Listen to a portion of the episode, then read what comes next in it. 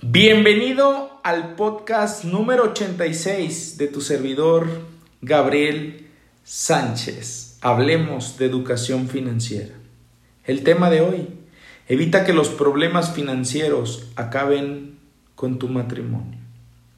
El 50% de los divorcios estadísticamente es a causa del dinero. 85% de los problemas en casa son a causa del dinero. Cuando decides casarte eh, y formar un matrimonio, comúnmente te dicen que todo debe estar guiado por el amor. Pero te recuerdo que cuando el dinero falta en tu casa, el amor sale por la ventana. No estoy inventando cosas reales te quiero pedir un favor, llega con tu esposo, llega con tu mujer y dile, ya no quiero ganar dinero, ya no voy a traer ingreso a la casa, a partir de hoy solamente vamos a vivir de besos y abrazos. Si eres hombre y llevas el chivo a tu casa, en menos de una semana que crees, te habrán corrido de tu casa.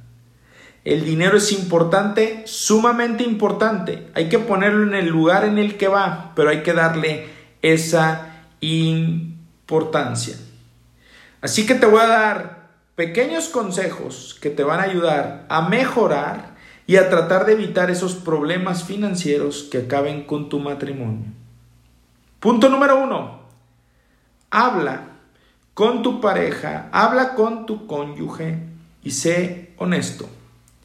Es indispensable que dediques tiempo a identificar las expectativas y el historial financiero de cada uno. Recuerda, tú, papá y mamá, tú, cónyuge, papá y mamá, con diferentes creencias. Debes de darte cuenta que tú y tu esposo o tu esposa tienen diferentes aprendizajes sobre el dinero. ¿Qué escuchabas de tu papá y de tu mamá? ¿Qué vivías? Te pongo mi ejemplo claro. Nosotros salíamos una vez de vacaciones al año en Semana Santa. En casa de mi mujer salían 8, 10, 12 veces al año. En mi casa no salíamos a restaurantes cada fin de semana. En la otra casa estaba la costumbre. Cuando llegas y te juntas, ¿qué es lo que pasa? Empieza ese choque. Analiza ese historial. Punto número dos, definan entre ambos un objetivo. ¿Qué es lo que quieren lograr? ¿Qué es lo que quieren? No es qué es lo que quieres. Recuerda que es uno más uno igual a tres. Cuando decides casarte, decides dejar la parte individual y entregarte como pareja. ¿Qué es lo que quieren lograr o alcanzar con sus finanzas? ¿Realmente conocemos lo que nuestra pareja quiere financieramente? Punto número 3, no se dice mi dinero, no se dice mi ingreso. Tú ganas 100 mil y ella gana 10 mil. No, no tú ganas y él gana. Ganamos 110 mil. Si decidiste formar una familia, ¿Por qué no debes de compartir el dinero? Te fusionas, te haces una sola persona. Si ambos tienen el mismo objetivo, unir fuerzas hará más fácil lograrlo. Punto número cuatro. Planea junto con él, con ella, cómo invertir, ahorrar y gastar el dinero.